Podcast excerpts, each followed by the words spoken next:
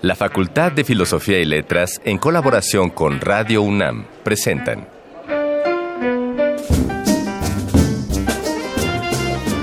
Lecturas de pasillo y debates de jardinera. Pensamientos de biblioteca y encuentros de ludoteca. Cátedras extraordinarias fuera del aula.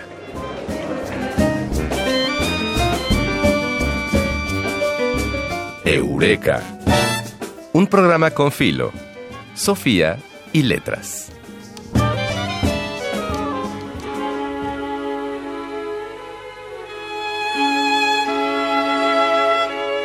Abril florecía frente a mi ventana.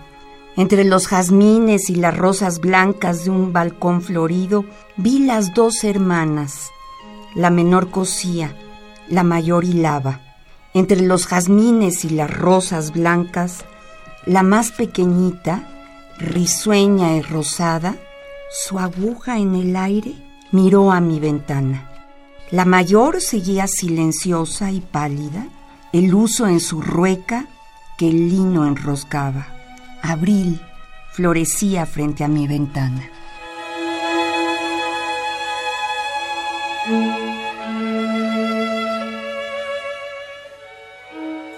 Qué maravilla, tras este fragmento hermoso de un poema de Antonio Machado, se encuentra el portón a otra emisión más de Eureka, un programa con filo, Sofía y letras para corresponder justo a los últimos días de este mes donde la primavera terminó de instalarse con un calorcito bastante sabroso. Así es. Los saludan desde el espectro sonoro de Radio UNAM Ana Mari Gomis e Ignacio Escárcega. Ignacio Escárcega, perdón, perdón. bueno, el principio de este programa tendrá una de las voces y de las plumas más importantes del país, la de Juan Rulfo, que además fue mi maestro mi querido Ignacio. Ah, Eso algún día te lo contaré. Sí, por favor, lo ponemos en nuestra sección de anecdotario. en, el Centro Mexicano de Escritores. Ah, lo admiré muchísimo. En la entrevista 3 de 10 tenemos el gusto de contar con la doctora Naira Naya del Colegio de Letras Modernas, con quien haremos un énfasis especial en la importancia de la literatura afrocaribeña, de las traducciones, los traslados literarios. Importantísimo, Importantísimo. Y recordamos que en Voces de Alameda les informaremos a todos ustedes sobre las actividades culturales a realizarse esta semana en la Facultad de Filosofía y Letras y en el anexo Adolfo Sánchez Vázquez. Y por último, en Yo Solo Sé, Rodrigo Limón, egresado de la Facultad de Filosofía y Letras, nos ayudará a que nuestra visión gire en torno a una pieza artística cuando enumere distintas maneras de apreciar el David de Miguel Ángel. ¡Wow! Que abril florezca, querido Ignacio, en nuestra ventana, como decía Machado, y en nuestros oídos con el inicio de esta emisión. Adelante. Vámonos por ahí. este lánguido caer en brazos de una desconocida. Esta brutal tarea de matar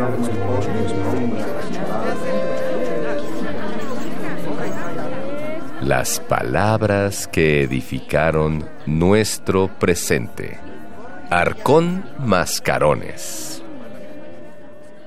Bueno, pues ya habíamos tenido en otra oportunidad aquí en Eureka a Juan Rulfo a través de una anécdota que nos contó Benito Taibo y ahora en Arcón Mascarones vamos a escucharlo, decirnos, narrarnos el inicio de su cuento Lubina, contenido en El Llano en Llamas.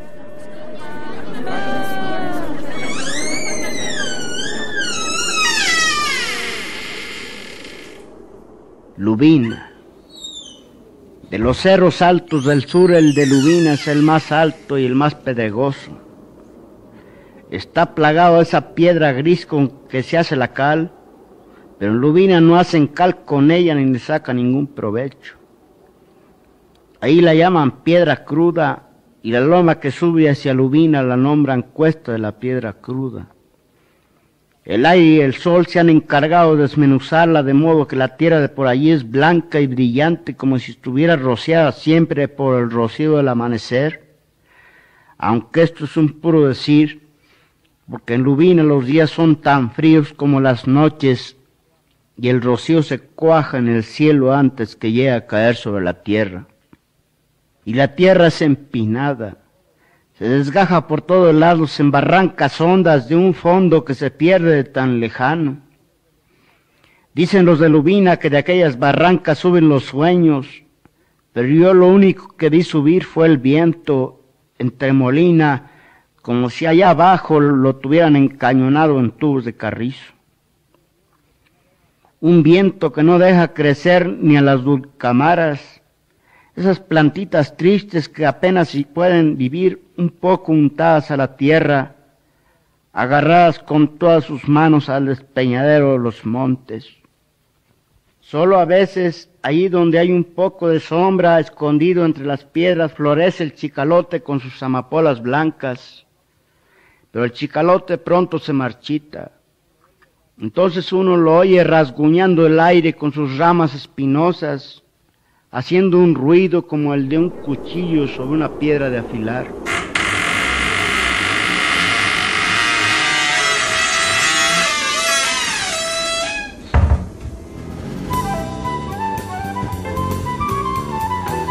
No siempre se dice todo lo que se sabe, pero este sí es el lugar. 3 de 10.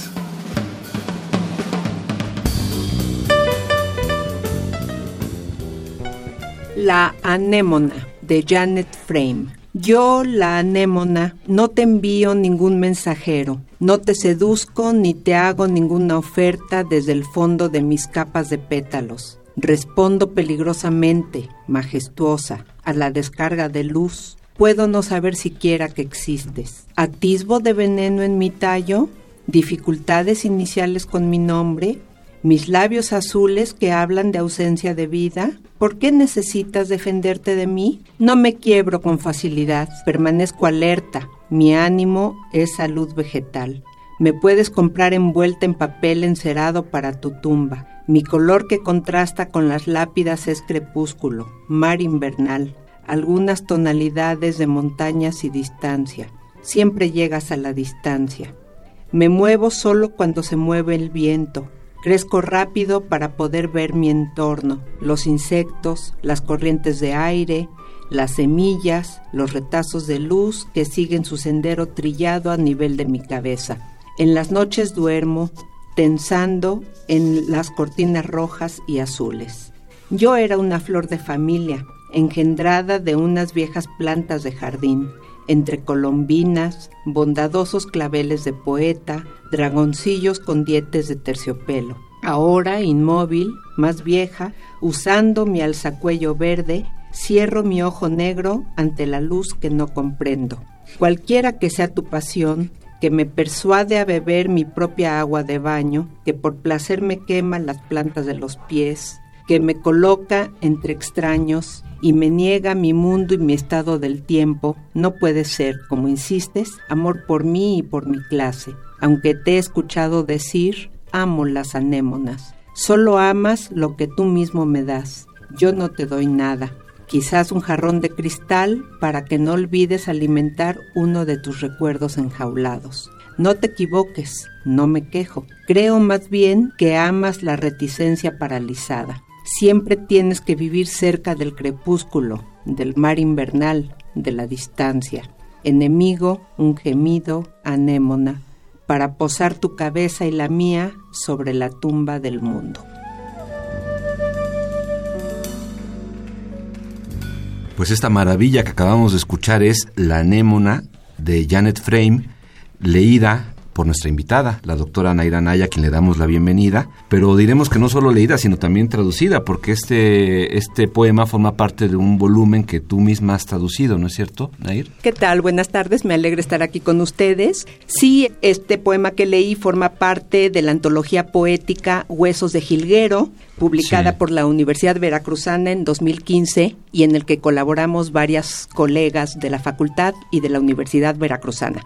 Me gustaría nombrarlas porque creo que es importante siempre compartir. Irene Artigas, Paula Buceniers, Julia Constantino, Claudia Lucotti, Lorena Saucedo, Irlanda Villegas y Charlotte Proth.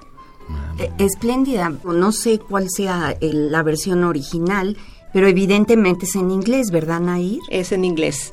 Es una autora que vivió en Nueva Zelanda de 1924 a 2004 eh, y es una autora muy interesante en parte por lo que fue su vida. La diagnosticaron con una especie de esquizofrenia y estuvo a punto de que le hicieran una lobotomía, de la cual se salvó solo porque uno de sus cuentos ganó un premio. Decían que esta idea de pensar un poco sinestésicamente, pues no era normal.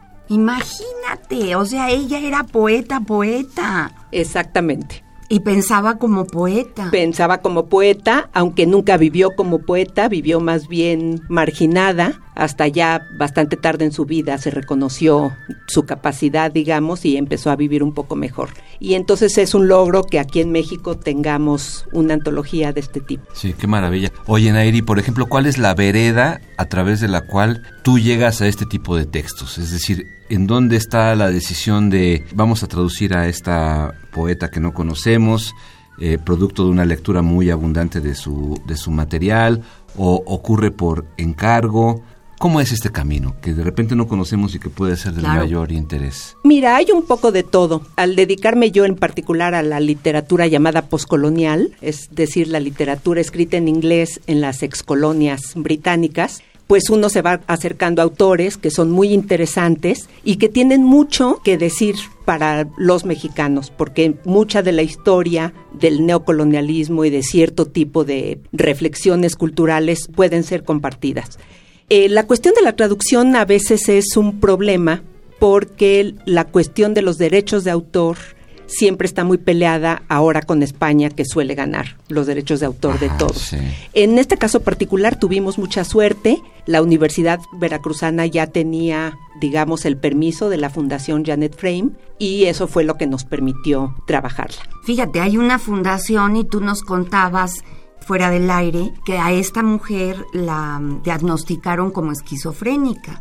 Exactamente. Y que le iban a hacer una lobotomía. Una lobotomía, exactamente. Y fue viviendo poco a poco de su escritura, trató ser, de ser maestra, lo fue un poco, pero gradualmente fue viviendo de sus escrituras. Incluso estuvo en México como turista, digamos. Pero qué interesante. Sí, muy interesante. Porque no la conocemos. Yo ni siquiera sé exactamente qué es una anémona. De Es una, es una amarino, es como una es una, cosa, marina. Sí, pero también es flor, una flor como por ejemplo las popis, son son anémonas, ese tipo de flor. Y esta se refiere más a una flor, a flor de jardín. que no es la gran flor. No, no es la gran flor. Pero el poema es un gran poema. Exacto. Volviendo al poscolonialismo, tú dices que tienen mucho que enseñarnos a los mexicanos.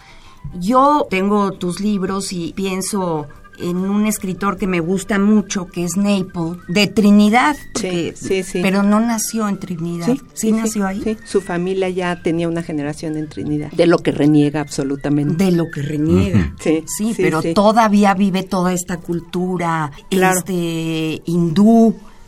Yo creo que todo lo que cuenta Naple tiene que ver con nosotros. Sí, muchísimo. Justamente es interesante porque él rechaza completamente su identidad caribeña, trinitaria en particular, sobre todo porque él piensa que la cultura se manifiesta en las grandes obras de arte, en las grandes catedrales, en las grandes sinfonías, y en ese sentido él piensa que el Caribe no tiene nada.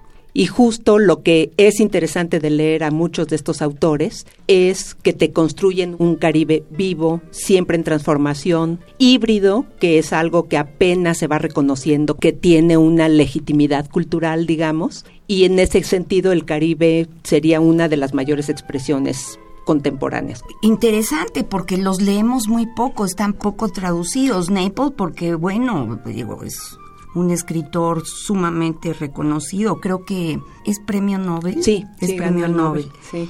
Pero tú trabajas a muchos otros que no no están en nuestro panorama literario. Habitual, ¿no? Claro. Como, muy, que ubicamos de pronta referencia. Por ejemplo, hace unos cuantos meses Nair estuvo en la presentación de esta autora que venía a la Feria del Libro de Guadalajara y que pasó por la facultad y estuvo por ahí y que fue un éxito rotundo, lo cual me dio muchísimo gusto. Ella es de Zimbabue, se llama Chichi Dangarembga y su novela, que es ahorita una novela emblemática ya de la literatura africana, se llama Condiciones Nerviosas, Nervous Conditions. Tuve la suerte también de traducirla. Estuvo cerca de 20 años la traducción guardada por los problemas de los derechos de autor, precisamente, hasta que Jesús Guerrero de la Universidad Veracruzana logró comprar los derechos y se publicó en la Universidad Veracruzana tuve la misma experiencia con el que se considera el padre de la literatura africana, que es Chinua Achebe, que también en 1958, en eso creo que es como de la misma fecha que Pedro Páramo, escribió Las cosas se derrumban, Things Fall Apart, que trata justamente como de la vida en una aldea africana de fines del siglo XIX y qué es lo que pasa con la llegada de los misioneros y los primeros administradores ingleses. En ese caso, esta novela no la hemos podido presentar aquí en México, precisamente porque los derechos están en España. Oye, tú estudiaste en la facultad, eres profesora de la facultad, pero también estudiaste en el imperio. También estudié en el imperio. o sea, en Gran Bretaña. En Gran Bretaña estuve casi seis años con las últimas becas que dio la UNAM para estudiar fuera de México justamente. Y ahí hiciste tu maestría y tu maestría y doctorado, sí. Cuéntanos qué te acercó a esta literatura postcolonial porque me parece más claro que traduzcas a Janet Frame que meterte en este mundo del que no se conoce o se conoce muy poco. Bueno, mira, mi tesis doctoral fue justo sobre las imágenes narrativas, las imágenes de México y América Latina en la novela inglesa. Yo empecé pensando simplemente en trabajar los cuatro autores conocidos que estuvieron en México, D.H. Lawrence, Graham Greene, Huxley y Malcolm Lowry, pero ya teniendo la oportunidad de hacer la investigación en aquella maravillosa biblioteca británica que todavía era la biblioteca circular del Museo Británico, descubrí que había más de 300 novelas de aventura del siglo XIX sobre América Latina. Que Conrad también tiene una novela situada en América Latina y un cuentito que casi nadie considera que escribió con Ford Madox Ford. Y entonces, y que hay otro autor que se llama William Henry Hudson, argentino, que ahora los argentinos lo pelean como argentino, pero que él en realidad quería ser inglés, que era su familia también había migrado a Argentina.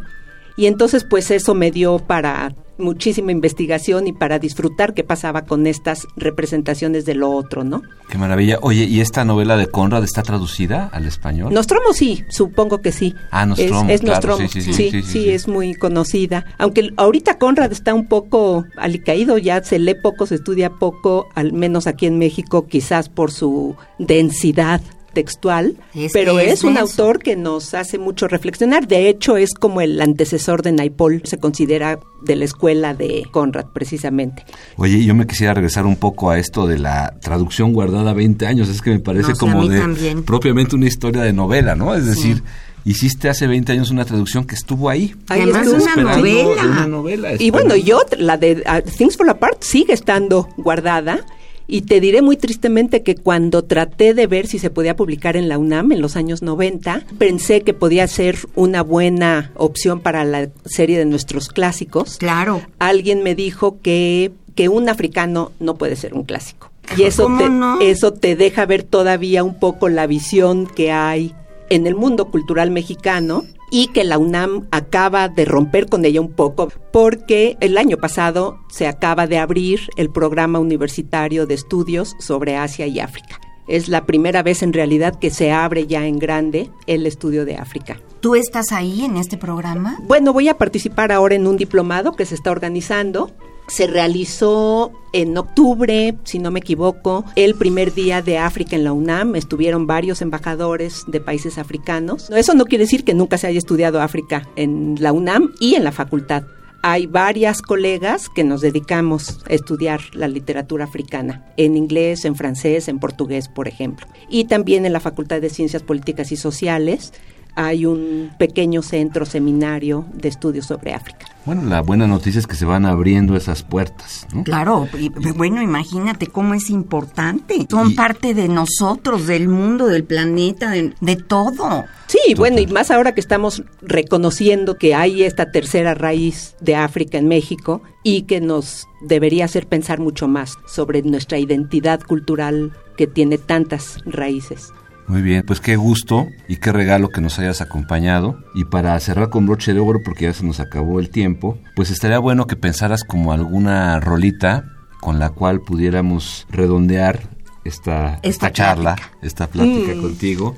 Mira, pues creo que podría ser cantada por Elis Regina y Jair Rodríguez, Lova Sound. Pues encantados. Pues vámonos con Elis Regina. Vámonos a Brasil. Rodríguez. Vámonos a Brasil. Muchas gracias, Nair. Gracias a ustedes. Gracias, Nair.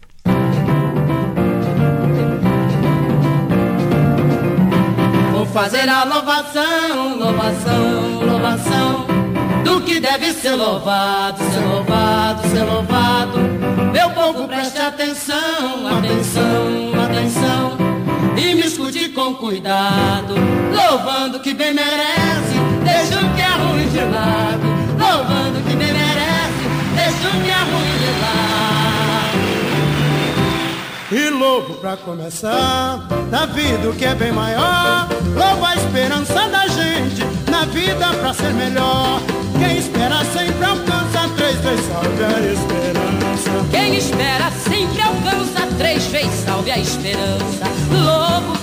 Espera sabendo que pra melhor esperar procede bem quem não para de sempre mais trabalhar. Que só espera sentado quem se acha conformado. Tô fazendo a louvação, louvação, louvação do que deve ser louvado, ser louvado, ser louvado.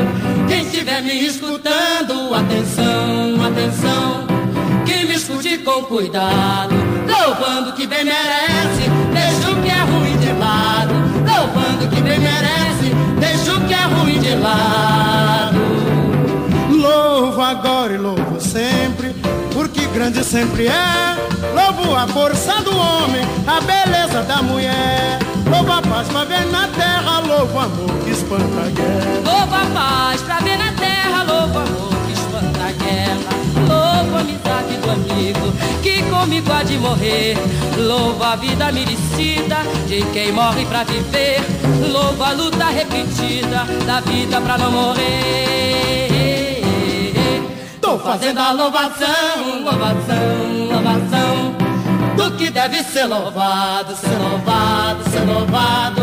Quem estiver me escutando, atenção, atenção. Falo de peito lavado. Eureka, un programa con filo, Sofía y letras.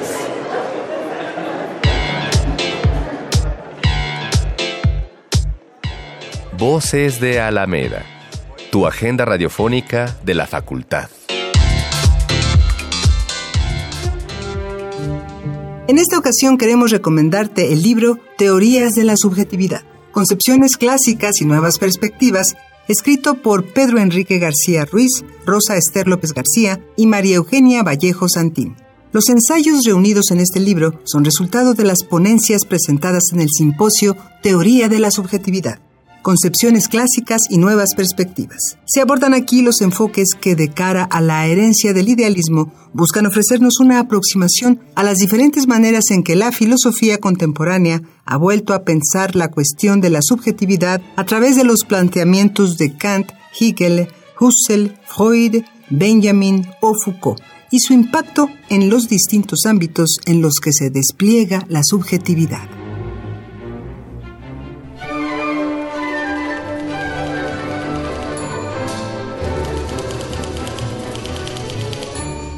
Hay cosas que no está de más saber.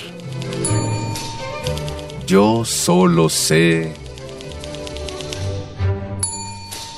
Realizada entre 1501 y 1504, la escultura David de, Miguel Ángel Bonarotti representa al rey bíblico justo antes de enfrentarse al gigante Goliat. Aunque la misma escultura, con sus 5 metros y más de 5 mil kilos, sea en sí un gigante. En nuestra sección Yo solo sé del día de hoy, Rodrigo Limón, egresado de la Facultad de Filosofía y Letras, nos hablará sobre los distintos ángulos bajo los cuales puede contemplarse esta obra maestra. Bueno, pues estamos con Rodrigo Limón, quien nos va a contar una anécdota de un curso optativo de literatura mexicana. Ese año, Ana Castaño, que era el titular de la materia, estaba de sabático y estaba junto Jorge Gutiérrez Reina, mi tocayo. Y estábamos hablando, no recuerdo bien de qué, el tema era el, el Renacimiento y el Barroco, ¿no? Las diferencias formales. Y entonces ponía como ejemplo del Renacimiento la estatua del David de Miguel Ángel, que pues vista desde un ángulo es totalmente renacentista y no tiene más por dónde ver, ¿no? Pero entonces lo curioso de esta parte es que él dijo, no, pues sí, es, es el gran símbolo del renacimiento, solo lo, tú uno entra en Florencia y lo ve y lo ve de frente. Entonces dije, ah, no, no necesariamente. También uno lo puede ver por atrás. Pero dijo, ah, sí, claro, claro que sí. Entonces fue un momento muy, muy chistoso y un tanto incómodo para algunos alumnos que no comprendían el chiste entre Jorge y yo. Ah, muy bien. Muchas gracias. No, de nada. Después de tres meses de hacer este programa para ti, ahora queremos que también puedas participar en él. Si tienes alguna anécdota de la Facultad de Filosofía y Letras que consideres digna e interesante de ser contada ante los micrófonos de Radio UNAM, contáctanos. Arroba filos-unam, Facultad de Filosofía y Letras UNAM, y en YouTube como cartelera cultural Facultad de Filosofía y Letras.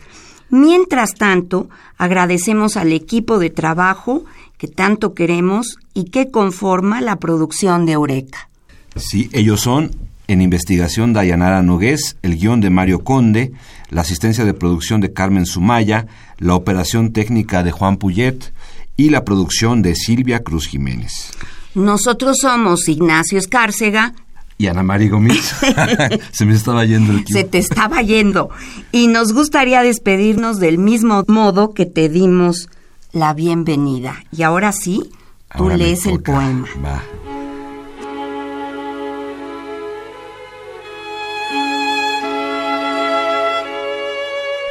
Fue otro abril alegre y otra tarde plácida. El balcón florido solitario estaba.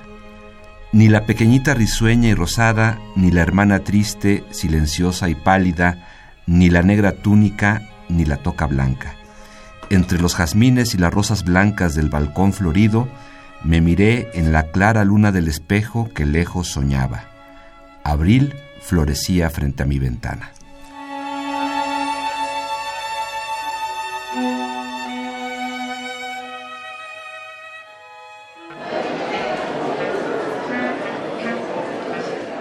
El tiempo vuela cuando el pensamiento se divierte. Nos escuchamos la próxima semana. Eureka. Una producción de Radio UNAM.